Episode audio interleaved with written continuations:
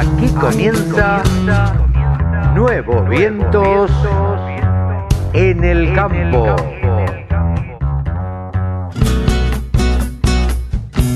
Hola, hola, hola, hola, ¿cómo les va mis amigos? ¿Cómo están? Aquí estamos en una edición más de Nuevos Vientos. En el campo, Carlitos querido. Con Sebastián Nini y mi nombre es Carlos Montarcé. Aquí estamos en www.laradiodelcampo.com. De nuevo, www.laradiodelcampo.com. La radio más federal de la Argentina. La radio online dedicada al agro 24 horas. Cevita, qué semanita. Qué semanita, ¿no? Qué semanita. El otro día se me ocurrió salir a caminar a la tarde. El martes por la tarde salgo a caminar, el miércoles por la tarde salgo a caminar en Caro, en, eh, Palermo, y de repente empiezo a escucharlo a, a este chico, al hijo de Leuco, ¿no? Y, y creo que volví a correr ese día. Yo hacía mucho que no corría. Y sí. y de repente tuve la necesidad de desahogar. ¿Y cómo corrí? Qué enojado que estaba, mamita. Pero bueno, ese es el país en el que estamos acostumbrados a navegar. ¿eh? Las aguas que navegamos, amigos. Lamentablemente, eh, vos sabés que yo tengo un hijo afuera y la otra con un pie afuera. eh, se va eh, en, en estos días, en este tiempo más o menos. Calculo Ah. que antes de fin de año. Eh, y los dos, lo único que destacan es la tranquilidad con la que viven. Eso es lo que Ah. nosotros no podemos lograr acá en la Argentina. Esta inseguridad, eh, ni hablar de la inseguridad física y, y delictiva, ¿no? Pero La inseguridad política, la inseguridad institucional, la inseguridad económica. Eh, no sabés qué va a pasar. Hay una nota en, eh, en, eh, Infobae, creo que dice que los, los arbolitos se fueron en la calle Florida porque no saben qué cobrar el dólar blue. Claro. es una locura. Este, Hablaban del dólar a 200 en diciembre, ayer pe- casi picó los 190. Una, una locura eh, que una interna de un partido eh, termine en todo esto. Totalmente, totalmente. Porque esto a mí me demuestra que el partido gobernante, y, y ojo, eh, todo el mundo sabe cómo pienso, pero el partido gobernante o al partido gobernante no le importamos nada los ciudadanos, solamente les importan sus internas y a ver cómo se van a perpetuar en el poder. De todas maneras, eh, eh, eh, sin ánimo de hacer tampoco una editorial de todo esto, yo pienso mucho en qué tan equivocada está Cristina en todo esto, porque la verdad, sinceramente, eh, Cristina eh, es, es una estratega, ha sido siempre una estratega. Nos guste o no nos guste, nos resulte eh, eh, despreciable incluso en algunos aspectos lo que hace o, lo que- o- o cómo actúa, siempre para su beneficio ha sido muy inteligente. Y no me parece inteligente este despelote de ahora. ¿Me explico? Yo Sí, esto sí. lo dejaría, trataría de, de unirme, de mostrarme, aunque sea la mayor de las mentiras, eh, de mostrarme unido, inseparable, hasta noviembre. Y después de noviembre, sí, bueno, prendemos todo por el aire y reformulémonos. Pero si nos reformulamos ahora, en este quilombo, me permito la palabra, lo que va a pasar es que van a perder por muchísimo más en noviembre. Van a Totalmente, perder por muchísimo más en noviembre. Y en noviembre va a haber que reformular una vez más. Totalmente. La Yo única creo que posibilidad que se le presenta, para mí, que se le presenta al presidente en este momento, es ponerse duro, porque si entrega ahora, no va a tener nada para entregar después y va a tener que irse él. sí, ¿Me explico? tot- totalmente. Que Yo creo que sea lo que quiere ella, ¿no? Yo creo que es la jugada que, que está haciendo Alberto Fernández. Eh, no podía cambiar los ministros ahora y volverlos a cambiar en noviembre. Entonces, eh, ante, una, ante una posible derrota. Pero lamentablemente es lo que nos toca vivir, lamentablemente es lo que, lo que nos toca pasar. Y en el medio de todo esto está la zozobra de los que vivimos habitualmente y trabajamos y queremos trabajar tranquilamente en este país. Pareciera que no nos da esa posibilidad. Sí, totalmente. Pareciera que es así. Pareciera que nosotros somos una mera moneda de cambio. Somos los hijos de los padres separados que se pelean por las tenencias, se t- tironean de los brazos y, y- y nos maltratan y al final somos los que peor la pasamos en todo esto. Ella me cubre el traste para que no, para no ir en cana y, y el otro trata de mantenerse este, lo más eh, fortalecido en el poder, bancándose los, los gobernadores. Es una puja, pero sinceramente le ha robado eh, bastante del rating al Make of Argentina y, el poco que le queda a Marcelo, ¿no? Totalmente, totalmente, totalmente. Pero bueno, es un sainete más de los que estamos acostumbrados a vivir los argentinos y que, bueno, eh, habrá que transitarlo también. Veremos cómo se desarrolla toda esta novela del Frente para Todos. Veremos. En tanto nosotros tenemos que seguir trabajando. De eso vivimos, amigo. De eso vivimos. ¿Te parece que arranquemos? Tenemos hoy un programón. Pablo Adriani, bueno, va a hablar de, de mercados, por supuesto, y también charlamos con Pablo Adriani de el seminario que lanzamos para periodistas eh, para aprender a entender los mercados, para, emprender, para entender el trading en la Argentina y en el mundo. Con Javier ya Lauría. Estoy inscrito, Carlitos. Ya estoy inscrito. ¿eh? Bueno. aprender de eso. bueno, espero. Eh, Javier Lauría nos va a hablar de ovinos como siempre, Rode Macleán de deportes, Ezequiel Pesoni sobre maquinaria agrícola, sobre fertilización en trigo específicamente. Natalia Ariño, Nati Ariño, es una economista de FADA y nos va a hablar del changómetro, porque ellos han lanzado una forma de medir la inflación que es a través de los productos que van en el chango de un supermercado. Entonces hacen la comparación de con mil pesos cuántos artículos comprabas de una determinada cosa, de un detergente, por ejemplo. Ah, en el 2017 comprabas, eh, por ejemplo, 30 eh, detergentes. Hoy ah. compras 14. Caramba, ¿no? Entonces, ahí es donde se nota la inflación en lo tangible, en lo real, en lo, en lo de todos los días. Pero bueno. Lo que va en la bolsa, lo que va en la bolsa del supermercado que cada vez pesa menos.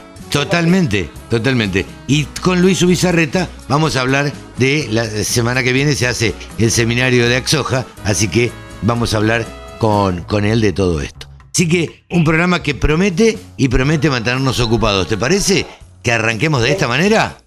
Me encanta, Carlitos, ¿cuándo nos tocará volver a Axoja pero en Rosario? ¿no? Eso, exactamente, exactamente. Arrancamos con todo, ahí vamos. Vamos.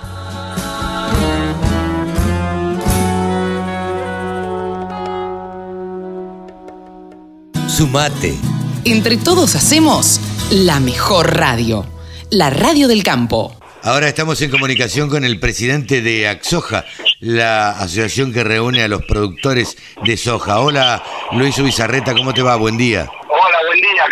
¿Cómo estás vos? Muy bien, muy bien, por suerte. Gracias por atendernos, pero queríamos hablar un poquitito antes de, de este próximo congreso que se avecina a partir del 21. Mirá, sí, con mucha expectativa, como sabés, eh, todos los años eh, desde Achoja armamos congresos eh, poniéndole mucho foco a toda la cadena de este cultivo y este año en particular tenemos un evento el día 21 y 22 de septiembre que va a ser por streaming y es abierto y, gratuito para todos los que quieran participar y en donde, bueno, tenemos si querés una doble agenda, por un lado eh, el día 21 más enfocada en el tema productivo, en el tema técnico, en donde vamos a tener a los principales este, actores, eh, tanto del tema fertilización como de los temas semilla, este, insumos, bueno, vamos a tener eh,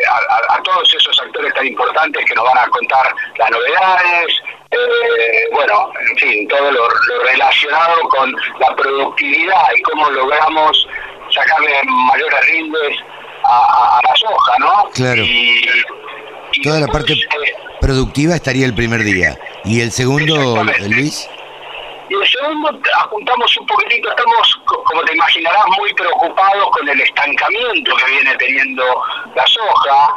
Fíjate que este año va a ser el año con menor área de soja en los últimos 15, eh, vemos que no solo eh, está estancada, sino que está disminuyendo la producción de soja argentina en los últimos 10 años y en el último en el mismo periodo Brasil duplicó su producción.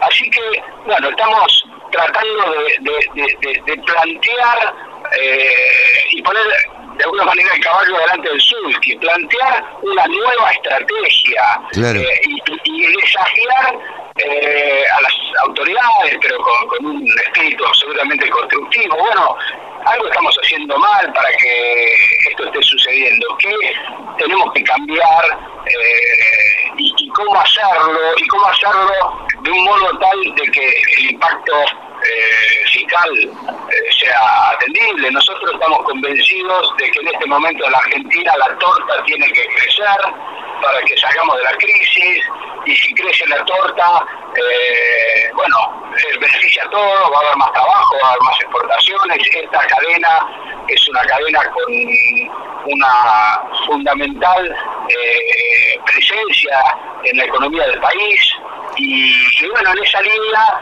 eh, hemos convocado a los principales gobernadores eh, relacionados con el cultivo a un panel en donde, bueno, justamente queremos plantear seriamente eh, esta posibilidad, digamos, y, este debate, cómo hacemos para tomar una estrategia distinta que nos permita volver a crecer y, bueno, con todo el impacto que eso va a tener, Después tenemos otro panel, eh, creo yo, muy interesante sobre comunicación, en donde vamos a tratar de entender eh, por qué en otros países como Estados Unidos o Brasil, eh, bueno, hay tanta tanto tanto prestigio para el sector agroindustrial, para la producción de alimentos en la Argentina, bueno, todos sabemos que las cosas no son tan fáciles, no tenemos una imagen que creemos que deberíamos tener, con lo cual, bueno, vamos a tratar de entender este, qué estamos haciendo mal, ¿no? Claro, pero yo siempre, yo siempre digo que en Estados Unidos un farmer, un, productor agropecuario, es una persona prestigiosa en, en, su, en su localidad o en su ciudad y ocupa un lugar importante. Eh, en la Argentina pareciera ser todo lo contrario. Está considerado prácticamente eh, como alguien que le hace mal a la sociedad.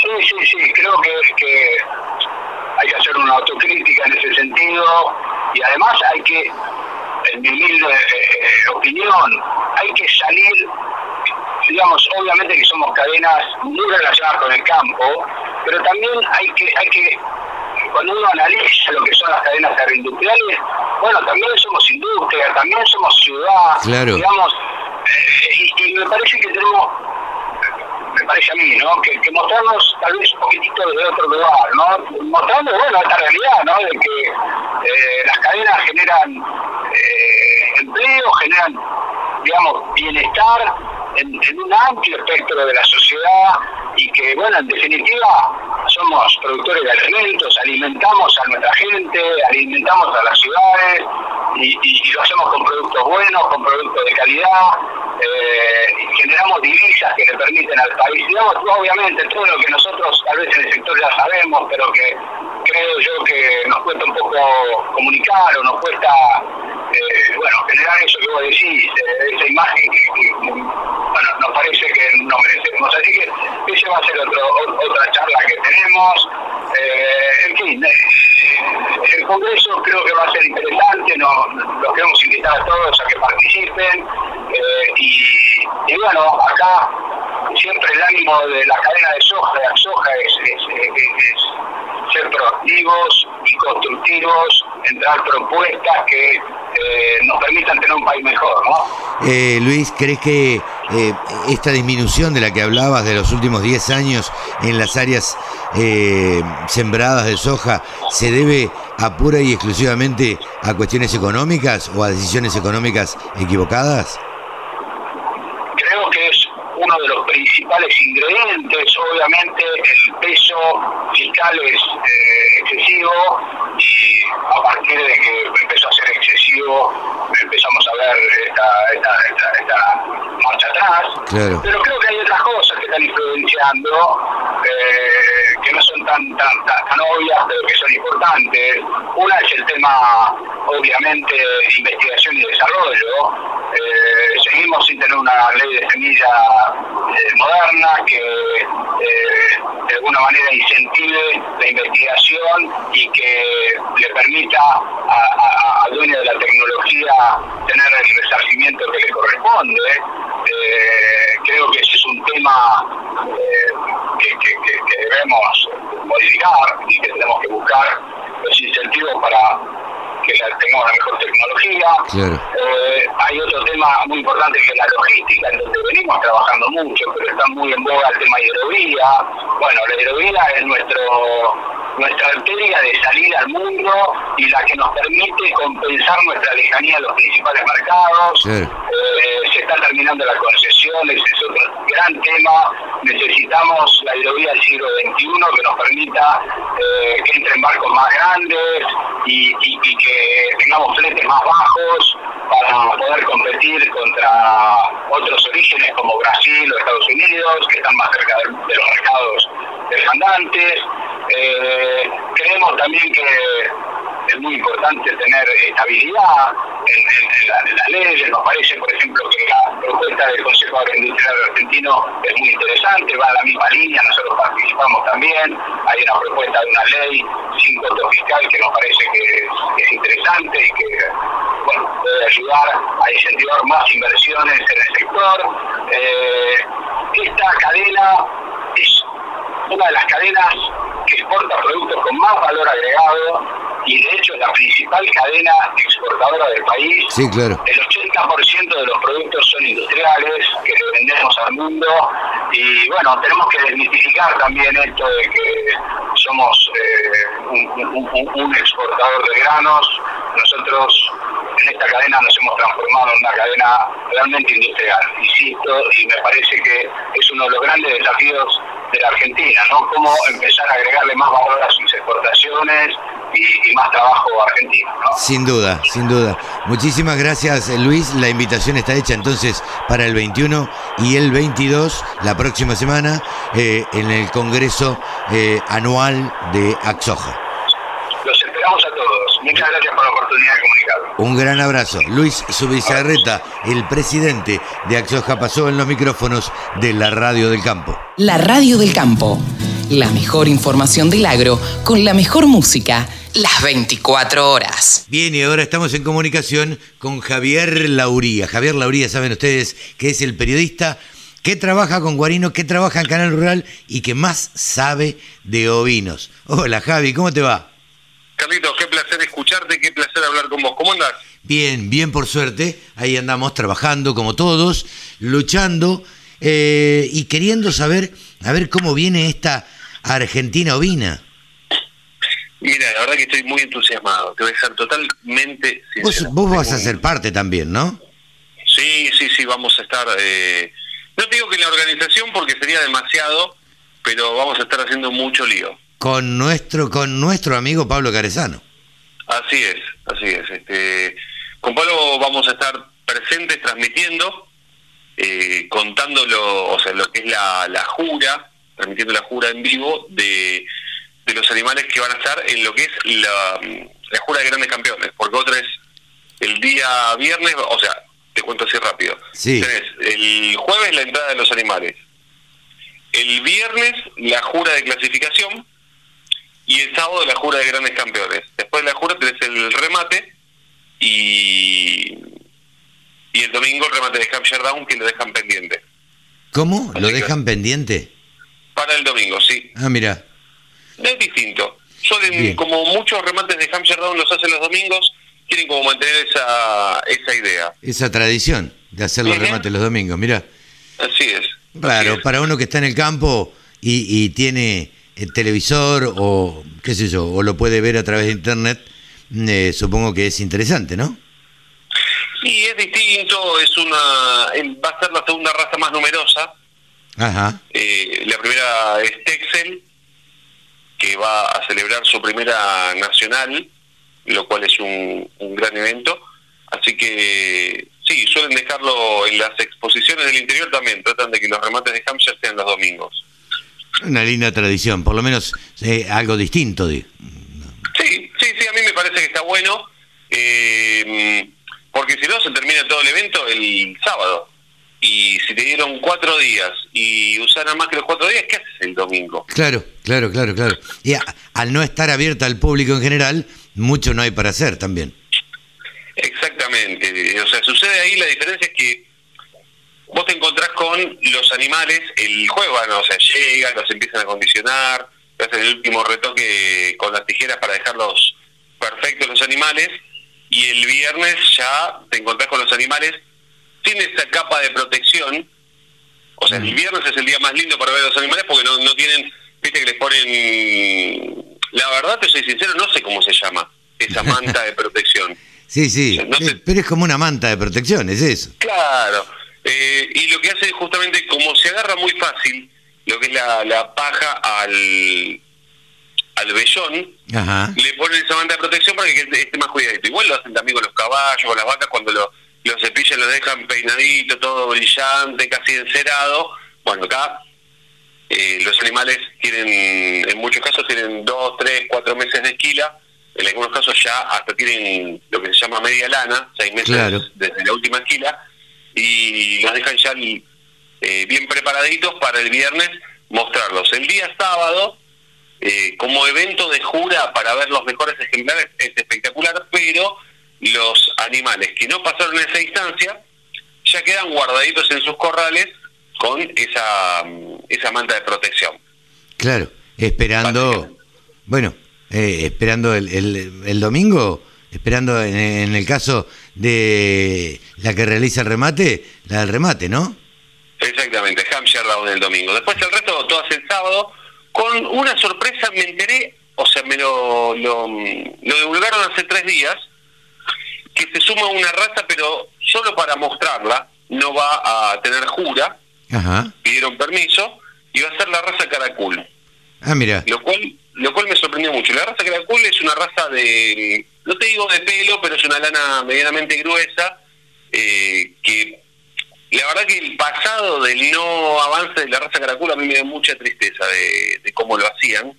¿Por qué? Eh, por suerte, cambiaron el hábito, la raza Caracul es un animal negro y cuando nace, nace con una capita, un millón muy lindo y, los faenaban ni bien nacidos, lo cual a mí me da mucha tristeza, me da mucha, o sea, me da hasta pena por, eh, por, por el animal y por, o sea, por la madre que no tiene, que tiene ese instinto materno, no, no tiene la posibilidad, o sea, porque el, el, el cuero con esa capita finita de lana era muy, muy buscado y muy bien pago por suerte ya ese comercio se terminó y los animales los desarrollan.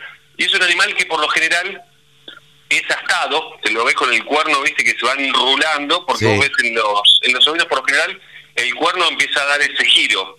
No tenés, eh, mucho, o sea, en Argentina, ovinos con cuernos relativamente rectos, como podés encontrarte en alguna raza de, de bovinos.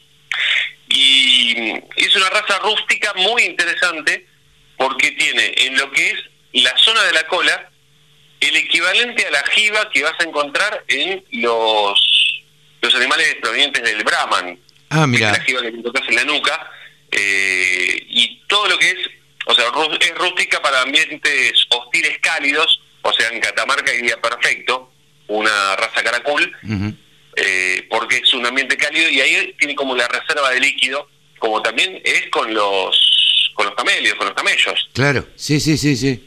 Viste, la famosa joroba. Sí. Así que suman seis ejemplares para mostrarlos, para que los vean y uno empiece a familiarizarse más. Esto tiene que ver con una cuestión de tratar de revivir la asociación, que casualmente, mira qué loco, la, la sede de la asociación está acá en nuestro barrio, en Vicente López, Ajá. Eh, donde está la mm, Sociedad Rural de la Provincia de Buenos Aires. Ah, en la calle... Ah, Creo que Adolfo Alcina, si no me equivoco. Alcina, Alcina, Alcina. Alcina, por donde va el 184. Exactamente, exactamente. Mirá qué cosas hablamos. Eh, sí, eh, te pregunto, la raza caracul en la Argentina, ¿qué peso tiene? Poco y nada, ¿no? Poco y nada, tiene muy pocos ejemplares, es una raza que ha crecido mucho en su momento y después fue perdiéndose. Eh, yo creo que no, no debe tener 100.000 ejemplares, en total. Es una raza eh, carnicera, lechera, eh, ¿para qué se la utiliza?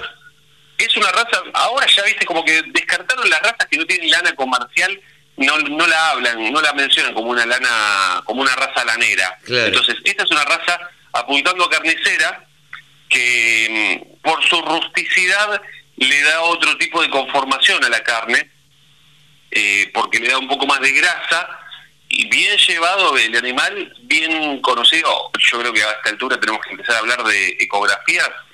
Este, bien conocido, eh, el animal le encontrarse el punto justo, pero como, como pasa con, con otras razas, el tema de la grasa puede ser complicado en determinados momentos. Claro, claro.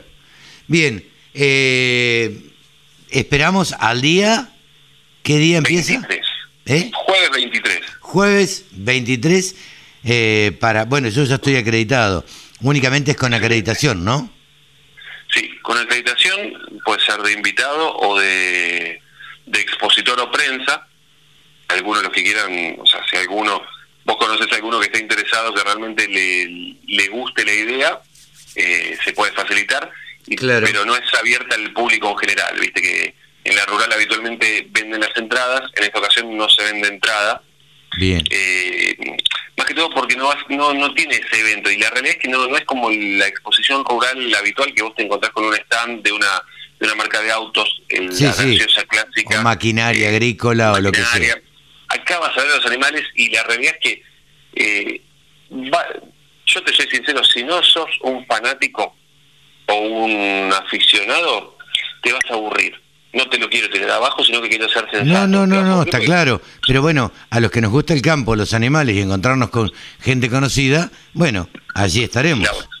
ahí la vamos a pasar bárbaro. Eso te lo tengo que, yo lo tengo que decir, o sea, a veces claro. eh, tengo que dar las buenas y las no tan buenas, que no es mala, sino simplemente es decir, el que quiere ver un montón de animales, ahí va a haber nada más que ovejas, Sí, sí, sí. que son como cuando cuando vas al costado de la ruta te encontrás un montón de ovejas, ahí vas a tener 300 animales. Es poquito, una majada tiene 300 animales. Tranquilamente. Lo que tenés claro, lo que tiene que tener es esa variedad de colores, porque tenés la Hampshire Down, que es la famosa cara negra. Ujú. Tenés el Dorper, que es el que tiene del cuello hacia arriba negro y del cuello hacia abajo, o hacia atrás, hacia el lomo, blanco.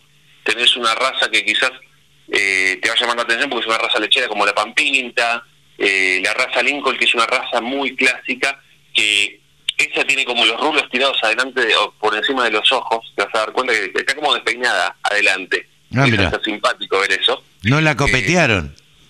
Y claro, ahí los, o sea, suel- suelen, en las exposiciones suelen mostrarlo así como está porque es parte de la característica. Claro. Si no, si hacen el, el desoje, viste que le, la, la acomodan un poquito por- porque si no tiene problemas con la habilidad materna, porque las madres que no tienen, hay razas que no tienen tanta habilidad materna, o se fue perdiendo con el paso de las generaciones, perdieron ese instinto porque al tener el rulo, ese rizo que le cae por encima de los ojos, hace que pierdan de vista al cordero. Claro. Entonces ahí tienen ese tema de la habilidad materna. Pero lo que se hace, y esto se hace en general cuando, cuando una hembra va a ser madre, se, se asegura el desoje para que tenga siempre la posibilidad de ver a sus, a sus A su cordero. corderos y mu- en muchos casos esquilan un tiempito la famosa esquila preparto para que en el caso de necesitar un resguardo porque la oveja tiene frío, porque no tiene tanta lana, va a ir al mismo lugar donde está el cordero y no lo abandona tanto. Claro.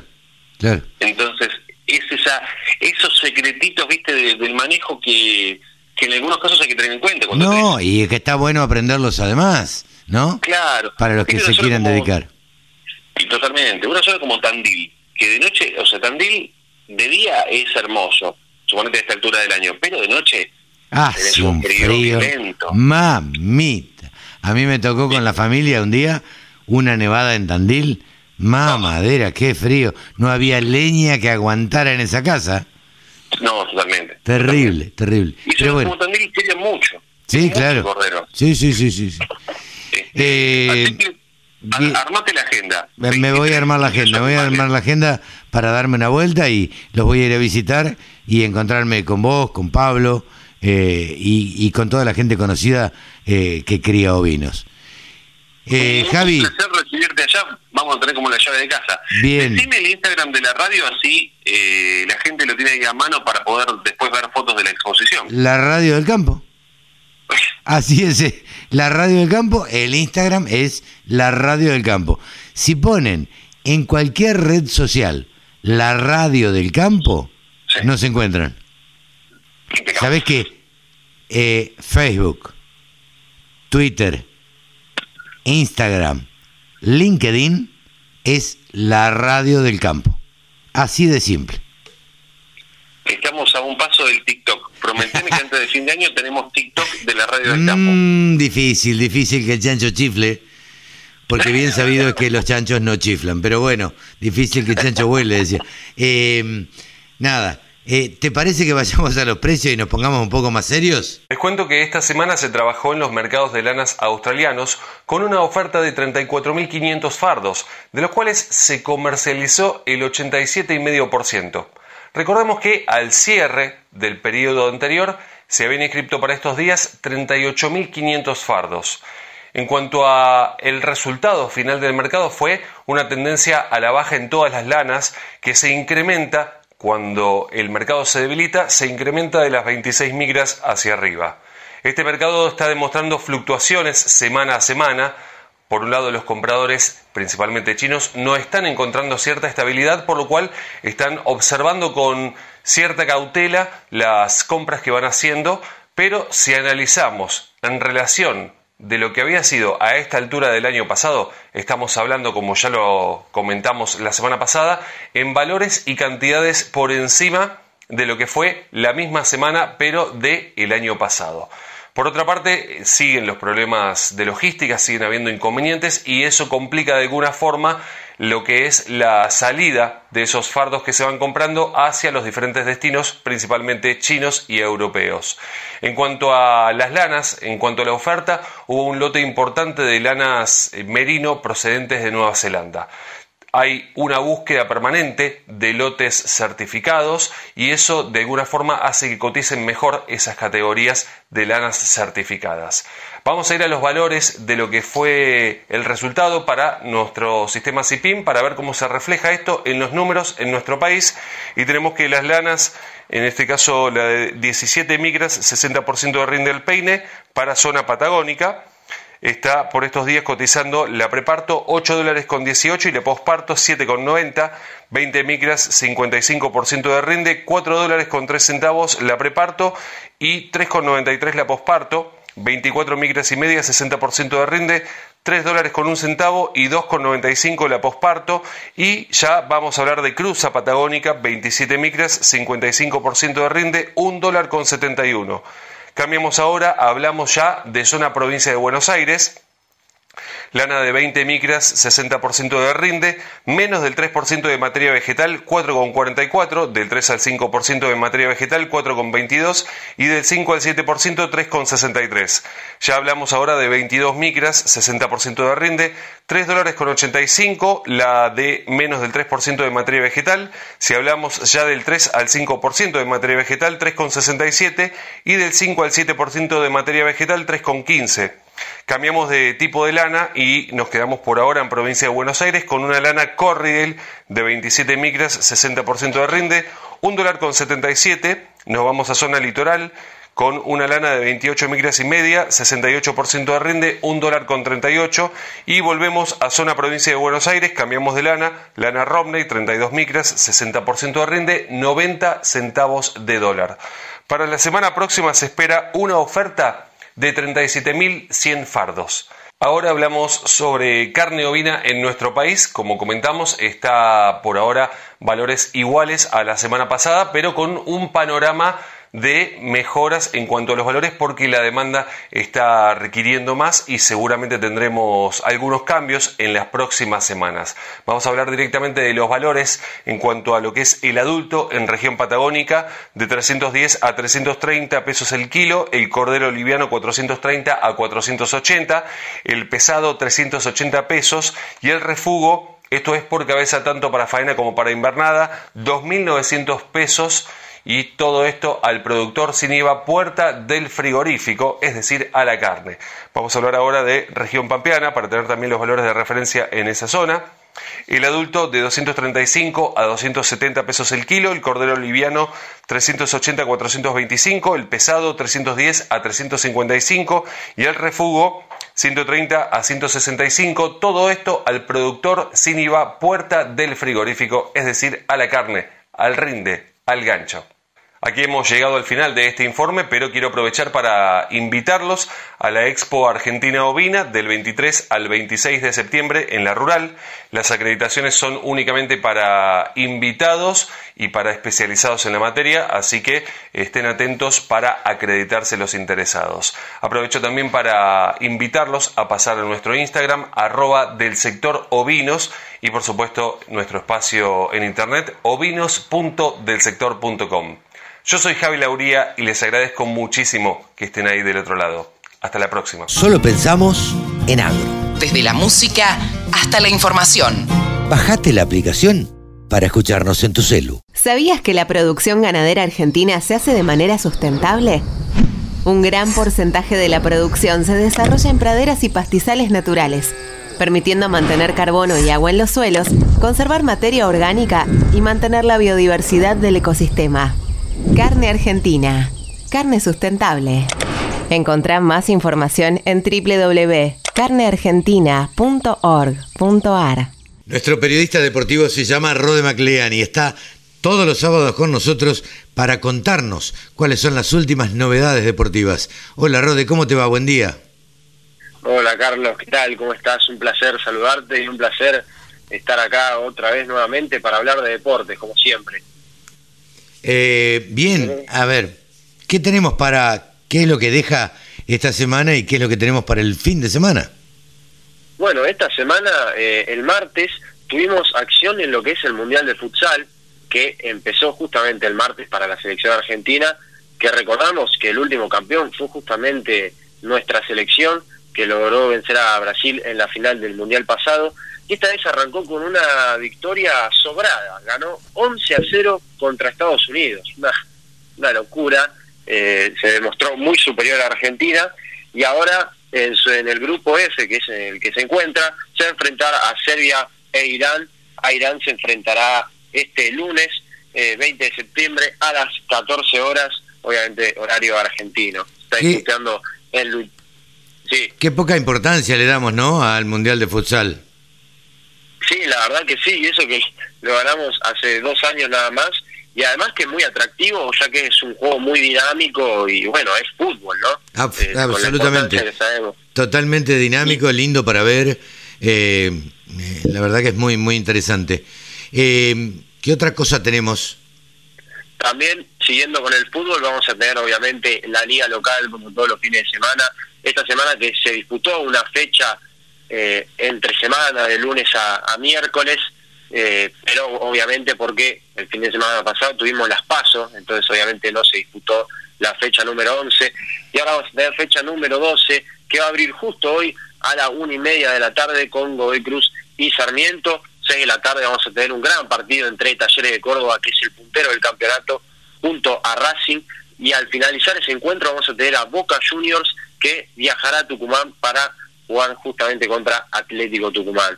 Luego el domingo ya vamos a tener a Patronato, una y media de la tarde contra Estudiantes, seis de la tarde tendremos a Huracán e Independiente, y al finalizar ese encuentro también River Plate contra Arsenal, y también habrá partidos el lunes, como por ejemplo el de Lanús y Newells, 4 menos cuarto del lunes, y Rosario Central contra San Lorenzo a las 6 de la tarde.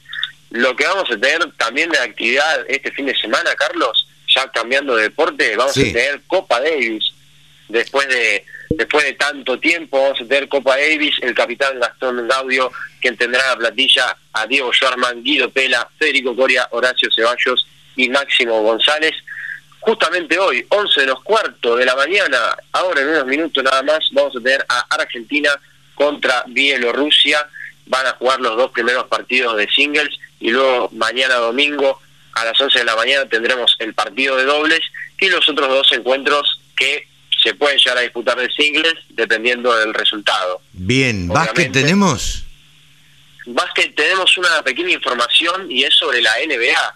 Eh, hace días, unos poquitos días, el miércoles por la noche, se confirmó que el, el base argentino Leandro Bolmaro, que jugaba en el Barcelona, fue drafteado a los Minnesota Timberwolves y fue drafteado ya hace un año. En el Perdón, para los que no entendemos, Rodé, eh, ¿qué es draftear?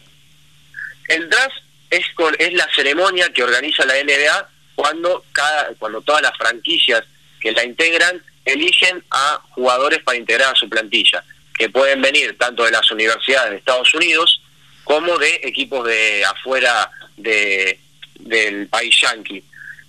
Volmaro es un ejemplo, además es un jugador muy joven, tiene 20 años, y los New York Knicks lo integraron a su plantilla, pero esa misma noche, en esa misma ceremonia, lo traspasaron a Minnesota Timberwolves. Obviamente, esto es como un trueque eh, entre ambas franquicias que te dicen, bueno, vos me das este jugador y yo te doy eh, elecciones en, en, los drafts de futuros años, por ejemplo, 2022, 2023 y así. Pero el, draft es la ceremonia y se le dice drafteado cuando traspasan a los jugadores. Ok, bien, gracias por aclararnos esto.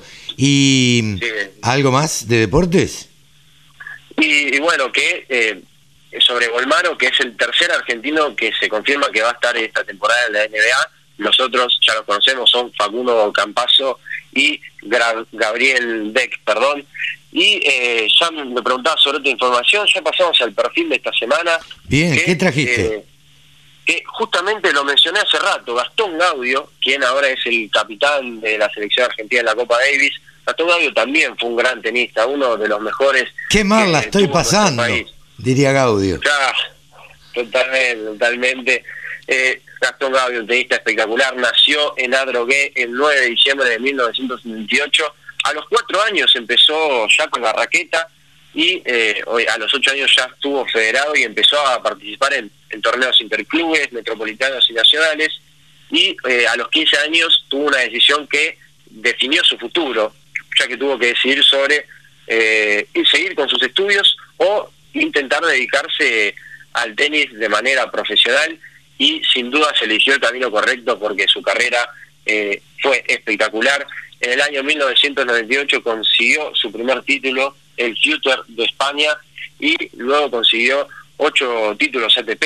En el año 2002 el Barcelona ATP 500 y el Mallorca 250. En 2004 Roland Garros, esa famosa final que le gana a Guillermo Coria en cinco sets, la verdad una final histórica para el deporte, para lo que es el tenis internacional y para el tenis nacional también, porque fue eh, una, un partido que marcó la carrera de Guillermo Coria eh, para mal, lamentablemente muchos lo llaman como el punto de quiebre de su carrera, y este fue el único Grand Slam que consiguió Gastón Gaudio, así que es una final que se recuerda con mucha emoción y tristeza dependiendo del lado que uno la vea. Claro. Después, ya en el año, en el año 2005, Gastón Gaudio conquistó los otros cinco títulos ATP que, que consiguió en su carrera, Kitsuben, Gestal, Estoril, Buenos Aires y Viña del Mar.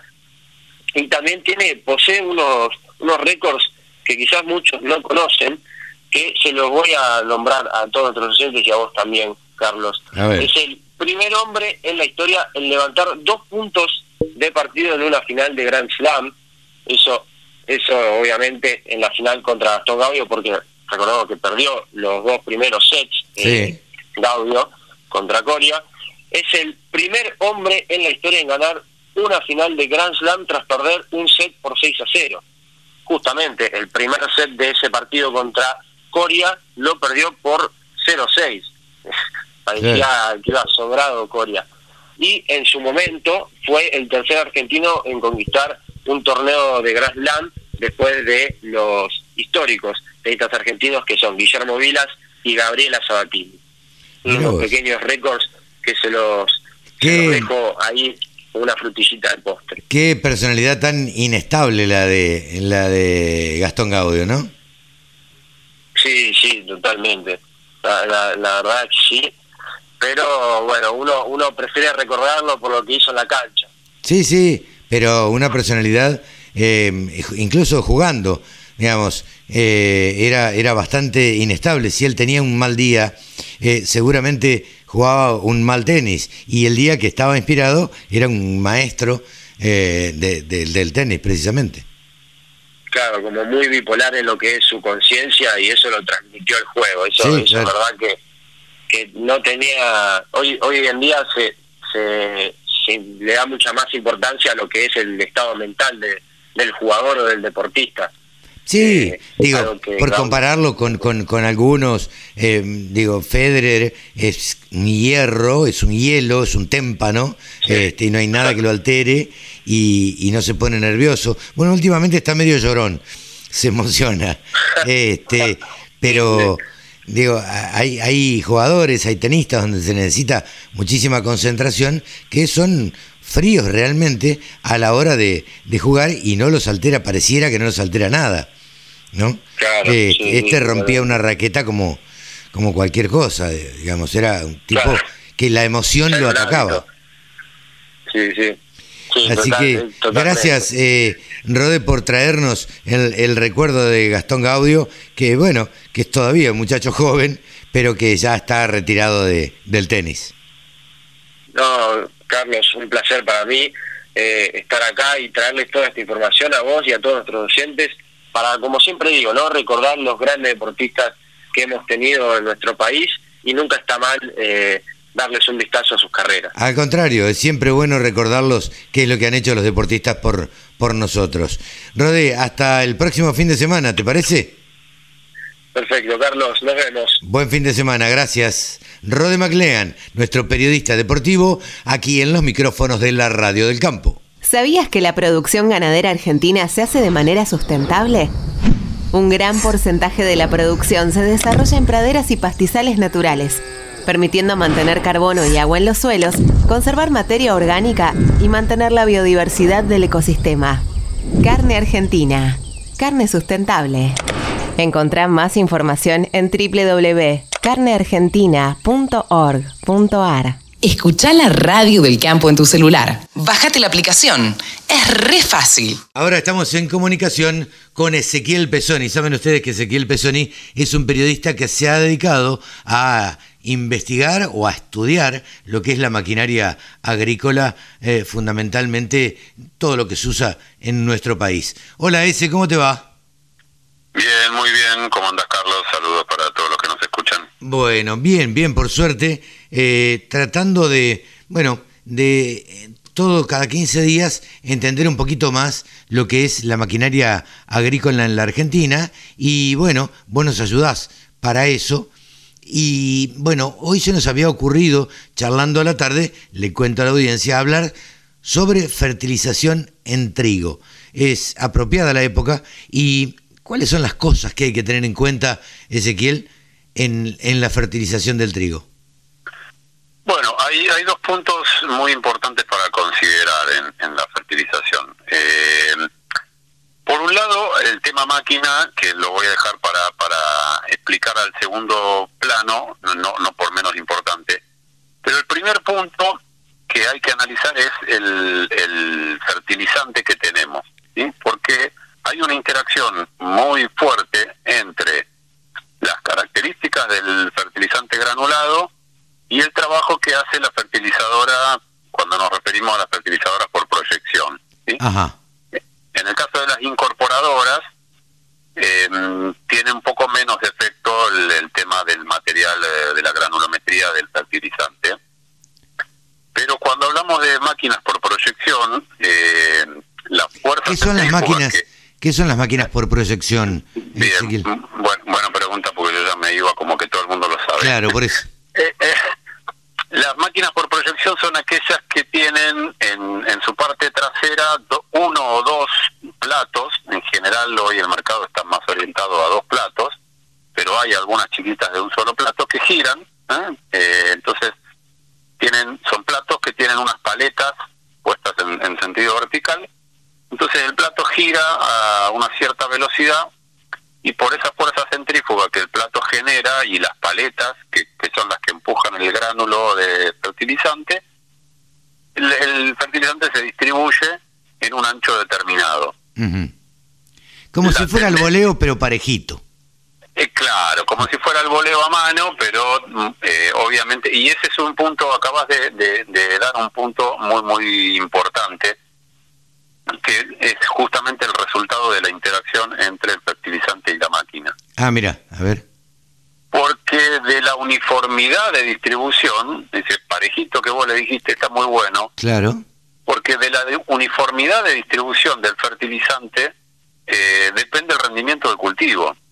Ah, Porque mira. siempre siempre se habla de la dosis por hectárea. Si bueno, voy a aplicar 100 kilos de urea, 120 kilos de urea, 150, 80, bueno, la, dosis que cada uno maneje según la zona, las condiciones, etcétera. Ahora, el punto es que yo digo, vamos a tirar un ejemplo sencillo, 100 kilos por hectárea. Ok, pero esos 100 kilos por hectárea, si yo no los distribuyo bien, hay plantas que van a recibir más cantidad y otras menos cantidad. Claro. Eh, si, si lo achico a cada metro cuadrado, voy a tener metros cuadrados o centímetros cuadrados que reciben más cantidad de gránulos y otros menos. Entonces, aquellas plantas que reciben menos van a rendir menos. Eh, está Claro. porque eh, todos sabemos la, la, la asociación lineal que tiene el agregado fertilizante y el rendimiento en grano. Sí, sí, sí. Y, a ver, o sea que fundamental que se desparrame para, parejo.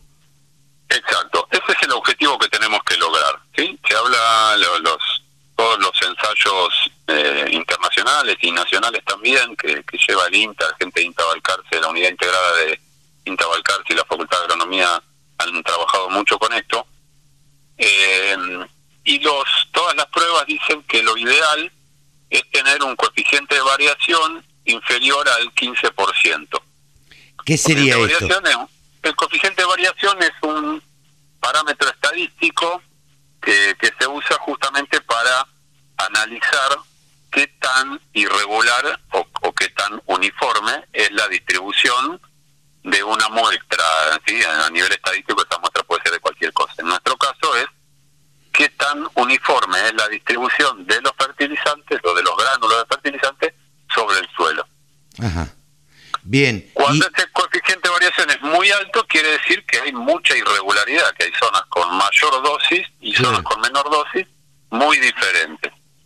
Entonces Sí, ahí es donde mayor- empiezan los problemas. Mayor dosis que tampoco hacen que la planta rinda el doble, digamos, ¿no?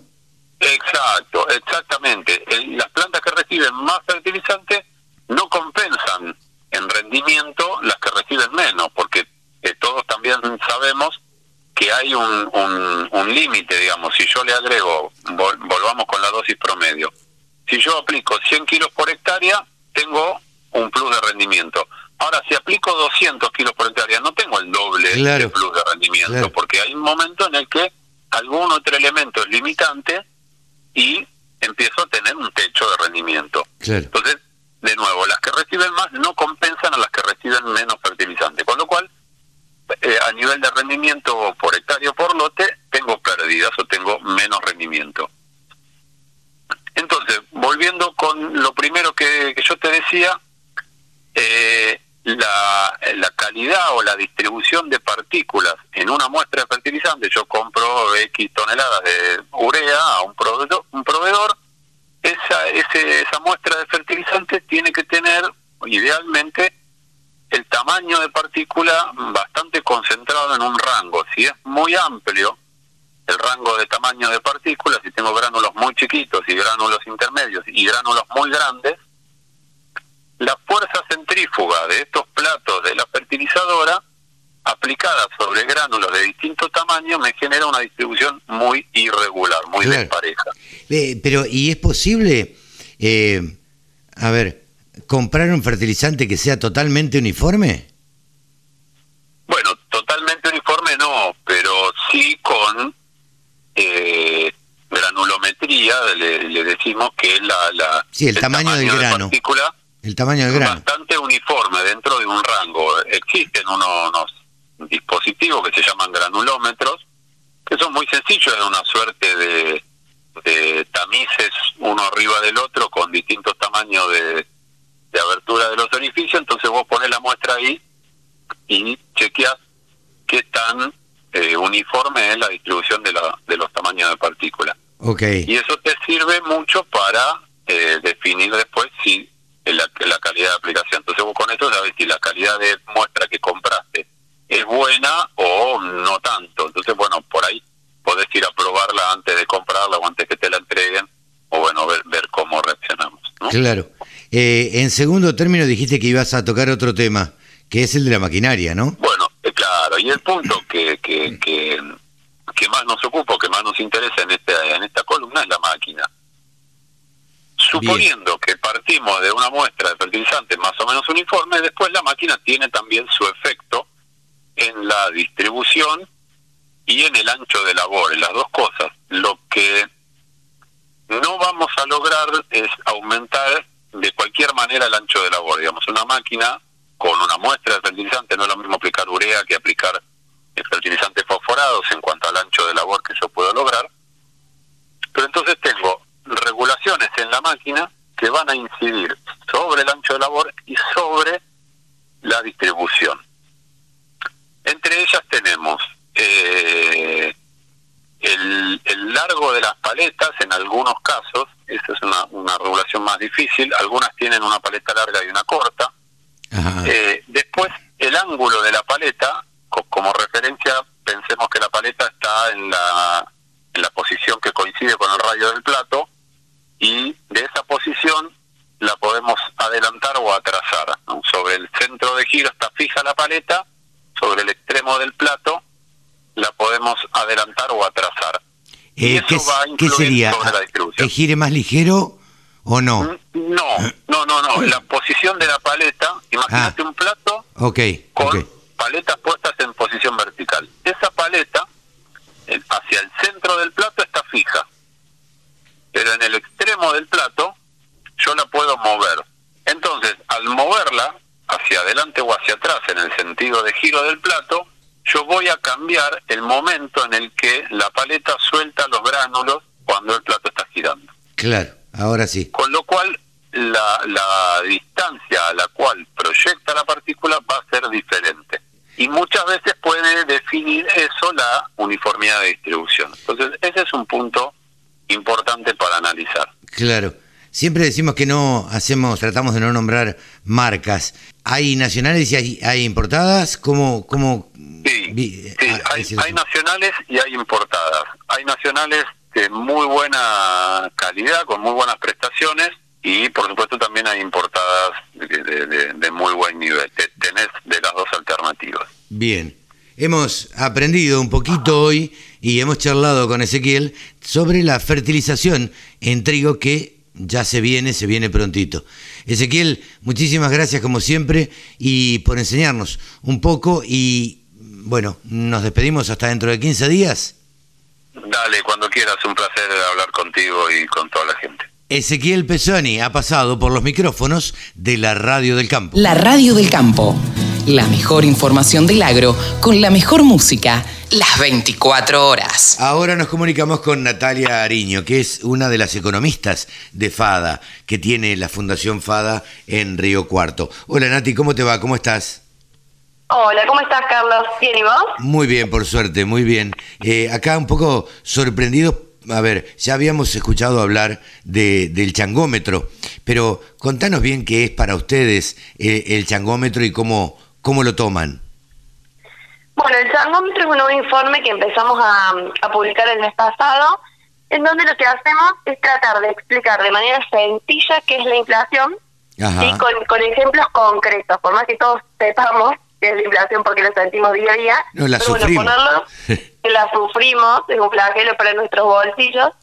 Eh, es, esto, es poner en ejemplos concretos de productos seleccionados y ver con mil pesos, por ejemplo, cuánto podíamos comprar hace unos cuatro años atrás de ese producto y cuánto podemos comprar ahora. Eh, bueno, mira, la verdad es que con mil pesos poco y nada vamos a comprar, pero, eh, pero bueno, está bueno la, la comparación. Yo voy al supermercado y cada vez compro menos y me cuesta más. Eh, yo hago, hago las compras, me gusta ir al supermercado, es una actividad que, que disfruto, pero independientemente de eso, uno se da cuenta realmente ahí los efectos de la inflación. Sí, es en el supermercado cuando compramos alimentos, es cuando de pronto vamos a algún, alguna tienda, en un local de ropa y compramos ropa, cuando cargamos combustible en el auto, es en todo, ¿sí? La inflación impacta en los bienes y servicios de toda una economía y no solamente un determinado producto sector. Por eso en este, en esta edición lanzamos lo que es la edición limpieza. Ajá. Y elegimos tres artículos de limpieza para ver el efecto de la inflación y cómo nos afecta a nosotros en nuestra vida cotidiana. Ajá. Uno de ellos, por ejemplo, es el detergente. Que con mil pesos, hace cuatro años atrás, podemos comprar 48 envases de detergente. Ajá. Hoy, hoy con la misma plata podemos comprar 11. Es decir, que nuestro billete de mil pesos perdió un valor de tal forma que podemos comprar 37 envases menos. Una locura total. Pero Sí. una locura total. Cuando uno, cuando uno lo mide por producto, se nota mucho más. Claro. Eh, y más cuando uno lo ve en el acumulado, porque a ver, la inflación, sí, todos lo sentimos en el día a día, en el mes a mes y en cada año, pero hay que pensar que la inflación no es solamente de un año, sino que viene de varios años y eso se va acumulando en el tiempo. Otro producto que elegimos, por ejemplo, es el jabón en polvo, ¿sí? Ajá. Tan utilizado en todas las casas para lavar la ropa. Entonces, con mil pesos, también en el 2017 podíamos comprar 21 paquetes de jabón en polvo. Ajá. Hoy con la misma plata podemos comprar 6. Ah, Es decir- terrible. Es decir, que podemos comprar 15 envases menos, que si eso lo llamamos todavía un número mucho más cotidiano para quien está escuchándonos en su casa, eh, esto significa que dejamos de hacer 120 lavados de ropa. Claro, son 120 lavados menos. Es una... Son 120 lavados menos, exactamente. Y el último artículo que incluimos es la lavandina. También, bueno, están utilizados en todo esto. En esta pandemia, claro. En esta pandemia que se utilizó tanto. Bueno, eh, con mil pesos también podríamos comprar en el 2017 60 litros de lavandina.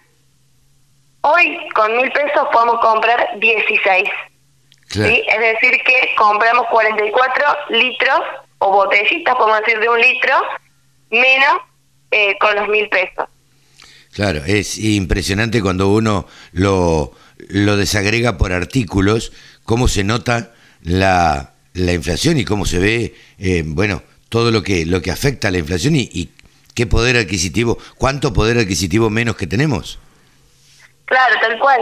Y por ejemplo, ahora porque nosotros vimos estos artículos de limpieza, pero en el termómetro anterior lo vimos con otros productos en- dentro de los cuales estaba la nafta, que la nafta es sumamente necesario para poder movilizarnos. ¿sí? Entonces, por ejemplo, con mil pesos podíamos comprar 40 litros de nafta en el 2017, prácticamente podíamos llenar el, au- el tanque del auto. Claro, Hoy podemos comprar 10 litros con mil pesos nada más. claro. Entonces, bueno, lo que nosotros queremos resaltar con el tangómetro es que en definitiva el problema no son los precios en sí, sino que son los pesos. El aumento de los precios simplemente, bueno, que no es tan simple, digamos, algo más complejo, eh, que es un síntoma eh, de que algo anda mal. ¿sí? Sí, claro. Es una consecuencia de algo mucho más grande, más importante. Y es que justamente nuestros pesos cada vez valen menos. Cada vez necesitamos más cantidad de pesos para comprar lo mismo. Eso es la inflación. Claro, eso resumidamente sería eh, la inflación. Eh, Yo no, no, no acostumbro, y ustedes tampoco, a meterse en política, eh, y yo no te voy a hacer una pregunta política. Eh, simplemente te voy a preguntar a vos como economista, Natalia Ariño de la Fundación FADA, eh, ¿cómo crees que sigue todo esto a partir de los resultados de las elecciones? Bueno, eh, como bien decís, no, no nos acostumbramos a meter mucho en esos temas, pero bueno, desde el tema económico, sí, desde, aquí, eh, desde el punto de vista económico nada más. Tal cual. Sí, sí. Eh, bueno, pensemos que teníamos una meta de inflación para este año del 29%, del cual ya lo superamos en los ocho meses que, que, que va del año, ya estamos en el 32%. O sea que, por ejemplo, en términos de inflación, se proyecta que este año se cierre en un 48%. ¿sí? 48 es, es el proyectado. es el proyectado que de hecho es una proyección del Banco Central a través de, del relevamiento de expectativas que hacen las principales consultoras del país.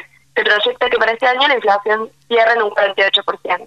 Claro. Eh, y bueno, de cara a lo que fue después de las elecciones, hay mucha incertidumbre, sobre todo primero que nada en el plano institucional, pero también en el plano económico, de saber cuál va a ser el rumbo de nuestra economía. Exactamente. Eh, le digo, ¿pensás que va a haber al- algún cambio de rumbo en la economía?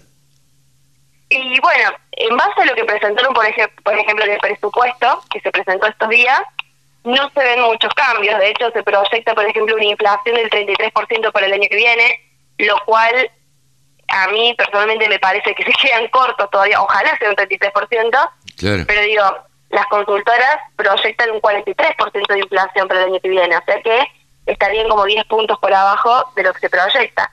Y también siguen hablando, o en el presupuesto está especificado, de que una parte del, del gasto público se va a seguir financiando con la emisión monetaria, lo cual seguiría siendo como estamos actualmente. Si bien ellos hablan de que va a ser menor esa emisión monetaria, lo, en los efectos que genera esa política es justamente acelerar y recalentar los precios de la economía, que es lo que estamos viendo actualmente.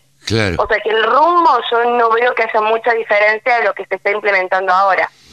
Eh, eh, bien, no sos optimista de que, de que algo vaya a cambiar, digamos. Y como están todas las cosas, hoy de lo que se está hablando, no, ojalá que sí haya algún cambio para que podamos salir de este pozo en el que estamos, porque la verdad que no solamente tenemos el problema de la inflación, tenemos problema de desempleo, tenemos problema de que cada vez tenemos menor poder adquisitivo, que las cosas nos cuestan cada vez más. Y ni hablar de de la otra área que tiene que ver con la producción, las inversiones, las expectativas. Está todo bastante con expectativas más bien negativas que de otra forma. Pero bueno, sí, sí. todo depende de cuáles son las políticas y las respuestas que se tengan desde, desde el gobierno, ¿no?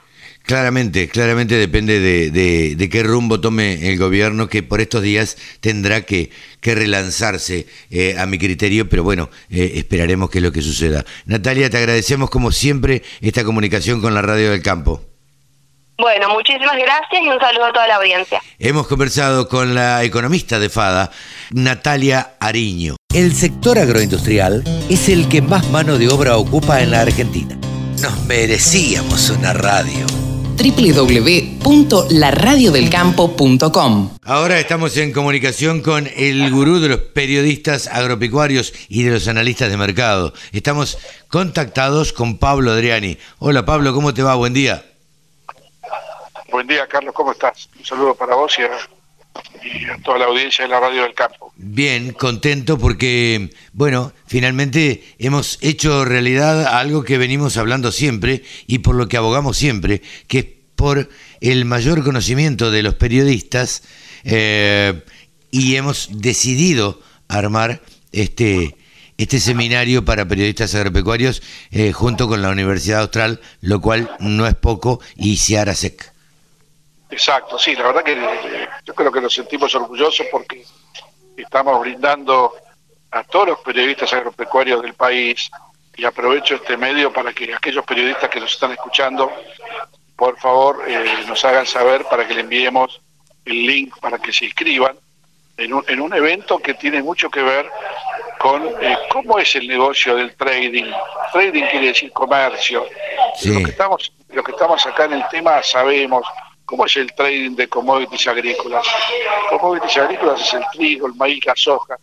¿Cómo funciona el trading en el mundo? ¿Cómo opera Cargill en Rusia, en Brasil y en Argentina? ¿Y cómo es el negocio en Argentina? Yo creo que es un, es, un evento que yo estoy convencido que tiene un nivel de, de transmisión de conocimiento que no te lo da ningún libro ni te lo da ninguna facultad. ¿eh? No, yo creo que la verdad es que lo dan únicamente los periodistas que se han especializado, Pablo. Entonces, y que hace años que hacen eso. Claro, más que periodistas, eh, los, que vamos a dar el curso somos consultores, empresarios, exportadores, eh, aceiteros, eh, agencias marítimas, o sea, los que dan el curso son personas que están en el negocio. Por eso es algo que no está en los libros. Por eso me parece interesante para los periodistas agropecuarios, hasta incluso no agropecuarios, económicos o de políticas agropecuarias, que participen de este, de este curso que volvemos a repetir, si no lo dijimos, es totalmente de entrada libre y gratuita. Absolutamente. Y, tiene la posibilidad de acceder durante cuatro martes de octubre, ¿sí? empezamos el 5, el horario, horario de 16 a 18, a, escuchar la opinión de los, referentes del mercado en Argentina y de primera mano. O sea, este es el tema, ¿viste? con posibilidad de hacer preguntas online, o sea, un, seminario de capacitación muy, muy rico y muy de ida y vuelta. Sí, y tratando de que el periodismo eh, se capacite y que el periodismo entienda cuáles son eh, las formas que tiene de transmitir y qué manera de transmitir más fácil y mejor y comunicar de la mejor manera posible eh, el comercio de granos en, el, en la Argentina y en el mundo. Bueno, todavía hay tiempo, pero ya creo que el próximo sábado vamos a hacer también una, una difusión más cortita como recordatorio. Pero escúchame, Carlos, hace dos días enviamos invitación un grupo más o menos cerrado y ya, ya hay muchos inscriptos. Ya hay un montón de inscriptos, sí, por suerte hay un montón de inscriptos, ha tenido una muy buena receptividad y bueno, y esperemos que sea así, lo hacemos con el mayor desinterés, vos sabés, eh, que, que siempre nos ha apasionado esto de, de tratar de comunicar qué es lo que es lo que sabemos nosotros y bueno y que los periodistas estén más formados en la Argentina. Eh, a mí me entusiasmó esto porque yo aprendí al lado de Pablo Adriani a tratar de entender los mercados y la verdad es que me, entusiasma. Pero bueno, Pablo, eh, ya lo vamos a ir comunicando a través de, de la radio, de, de, las distintas redes y, demás. Pablo, eh, ¿cómo estuvo bueno, la, la, semana estuvo bastante movida a partir del domingo a nivel político. Eh, ¿Cómo repercutió esto en los mercados? Mira, yo creo que eh, los mercados tuvieron una dosis de pospaso. Yo creo que la firmeza de la soja y del maíz, eh, la, firmeza del dólar blue, es consecuencia de lo que pasó después del domingo con toda esta crisis que hemos detectado, que hemos asistido, esta crisis política dentro del oficialismo. Y, vos sabés que cuando hay turbulencias, incertidumbre, y cuando hay un hecho de la magnitud que hemos asistido nosotros, toda la población azorada de este nivel de discusión de alcoba, que termina afectando al, país. Entonces, eh, los operadores comerciales, empresarios, que, son de carne y hueso, que operan todos los días y que todos los días levantan la parcela de la fábrica, de la, industria, eh, son los que tienen que asegurarse que, que, los, pesos, los pesos que tienen por haber liquidado divisas, por ejemplo, eh, no se licúen con una, con una acción inesperada de este gobierno que ya ya no da más para sorpresas, con lo cual eh, eso impactó en la suba de la soja que llegó a 350 dólares, que fue el precio máximo de este año, eh, y, el maíz que llegó al máximo, máximo desde, la mayo en adelante, eh, que no se ve un maíz de 200 dólares arriba, claro. a 205 dólares, con lo cual... A ver, eh, y, y, ayúdanos a entender, ¿por qué se portó el mercado con, con firmeza? ¿Por qué estuvo firme el mercado? Bueno, porque la exportación, la industria y todos los actores que tienen liquidada divisas y tienen pesos, los pesos le queman al exportador. El exportador tiene que cerrar y, cubrir el riesgo cambiario. Porque hoy por hoy el, impacto fue sobre el blue y un poco por el, costado con liqui, pero el dólar oficial no tuvo grandes sobresaltos. Pero, y si viene una devaluación, o sea, estas son teorías eh, que uno piensa y que las casas matrices, las grandes multinacionales, ya están acostumbrados que Argentina da permanentemente sorpresas, sorpresas no del todo agradables, con lo cual la orden de arriba de la casa matriz es, muchachos, achiquen, achiquen el riesgo cambiario en Argentina. Entonces la, forma de achicar el riesgo cambiario es comprar, comprar y fijar un precio, ya está, listo. si yo voy con todos los pesos que tengo en, mi cartera y me compro 20 mil dólares de soja, listo, no tengo no tengo riesgo ni de mercado ni de, ni de dólar. Entonces por eso hay un plus que yo le llamo, un plus de que la suba del mercado esta semana ¿sí? tuvo como principal componente la crisis política de Argentina. Claro. Eh, esta vez influyó Argentina eh, en los mercados mundiales. En Argentina fundamentalmente, en los mercados mundiales en el precio de Argentina. O sea, chica, vos te puedes imaginar que Chicago ve esto y se mueve. Pero ojo, ojo, que las acciones cayeron todas.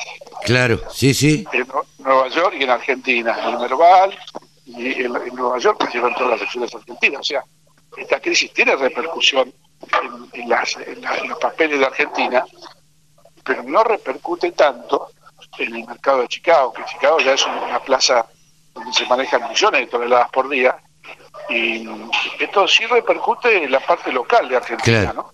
Sí, Porque sí, sí. los precios FOB de mercado, eh, que es el precio de exportación de los, productos de Argentina, el FOB sigue la, la, línea de, de, tendencia que tiene el FOB del Golfo, el FOB de Paranaguá, ¿sí? y, eventualmente... Eh, ¿Y qué se podría esperar de acá, de acá en más? Eh, ¿va, el, vaivén político va a ser el que va a tener protagonismo? Yo te diría que primero, eh, en algún momento esta crisis política interna que tiene el gobierno eh, se va a solucionar y va a decantar. Cuando eso pase, el, próximo mojón de, de escenario va a ser el 14 de noviembre con las elecciones legislativas. Claro. O sea que acaba de haber mucho movimiento del gobierno para tratar de seducir eh, a los votantes que, no lo apoyaron el, domingo pasado y seducirlos en las elecciones legislativas. Entonces, eso puede provocar muchas cosas. El hecho de que Argentina tenga que emitir más, porque el gobierno quiere ponerle plata a, los, a la UH, a la IFE, a, a los jubilados jubilados, todos esos mecanismos artificiales que terminan siendo inflacionarios, eh, en algún momento se paga. Entonces yo te diría que el escenario de acá el 14 de noviembre, con un festival de emisión de plata, eh, es, es, un, es un escalón más de, de inflación, es un escalón más de atraso cambiario y es un aumento de la probabilidad que después del 14 de noviembre, ¿sí? haya un ajuste mucho más importante de los factores económicos, con lo cual eh, el productor intuitivamente está viendo todo eso. Nosotros lo estamos de alguna forma puntualizando ítem por ítem, en forma muy global, lo estamos diciendo, tanto vos y yo no somos, no somos economistas ni politicólogos, pero, pero la gimnasia que tenemos con 30 años de, situaciones como la que estamos viviendo nos, nos permite hablar de los, los, factores que van a impactar en el mercado, ¿no? y que el productor intuitivamente los, los, percibe. Habría que, que, remontarse, digo, tenemos tantos años eh, sin sentirnos viejos además, digo, que hasta hemos visto renunciar a un vicepresidente eh, en otra oportunidad y, bueno, habría que remontarse a ese momento y cómo estaban los mercados en ese, en ese momento. Pero vos, vos, vos no te acordás del, periodo de cuatro días que Argentina tuvo cinco presidentes. sí, claro, en el 2001. Hay, gente joven que nos está escuchando, nos dice que, estamos locos. No, no, hubo un periodo de Argentina que en, una semana hubo cinco presidentes. Claro.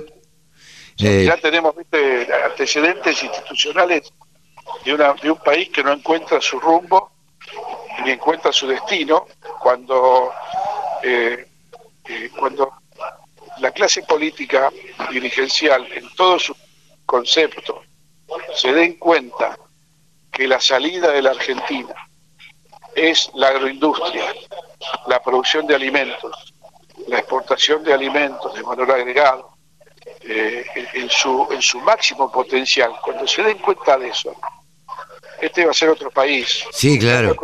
Pero para eso hay que tener gran, eh, grandeza, Pablo.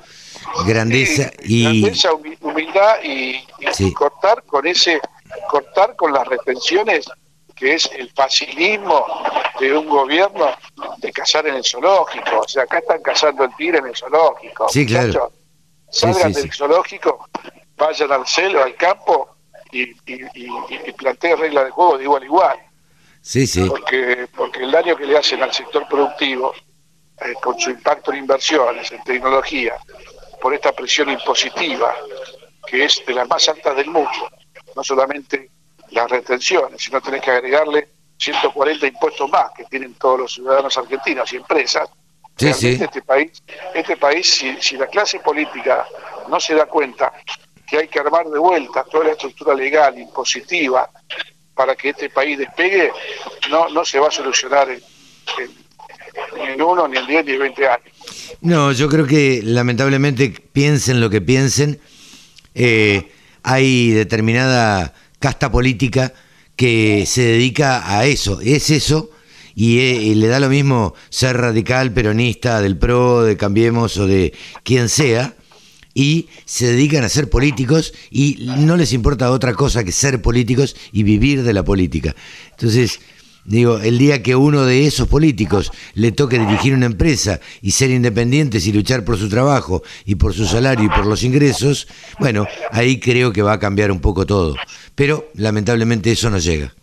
Es un proceso que va, a, va a llevar tiempo, eh, pero se tiene que acabar que la clase política se piense que son los dueños del país, los dueños de las empresas, los dueños de tu destino y los dueños de tu esperanza. Sí, Eso claro. se tiene que acabar. Entonces es todo un proceso cultural que espero que el resultado de las elecciones, eh, año a año, término a término, eh, genere una madurez en el votante, que de una vez por todas todos tengamos eh, en claro que de, este, de esta crisis se va a salir con mucho sacrificio, mucha solidaridad, mucho sentido común y quitándole la pata a los que quieren producir, expandirse, invertir, exportar y ganar mercado. Totalmente. Pablo Adriani lo ha dicho clarito con estas palabras, el gurú de los periodistas agropecuarios y analistas de mercados. Pablo, te despedimos hasta el próximo sábado. Un abrazo hasta el próximo sábado. Yo creo que tengo fe y esperanza que el próximo sábado el ambiente de negocios en Argentina va a ser mucho mejor que el de ahora. ojalá, ojalá que así sea. Un abrazo grande. Pablo Adriani, aquí en los micrófonos de la Radio del Campo. Con un solo clic, descarga la aplicación La Radio del Campo. Después, solo tenés que ponerte a escuchar tu radio.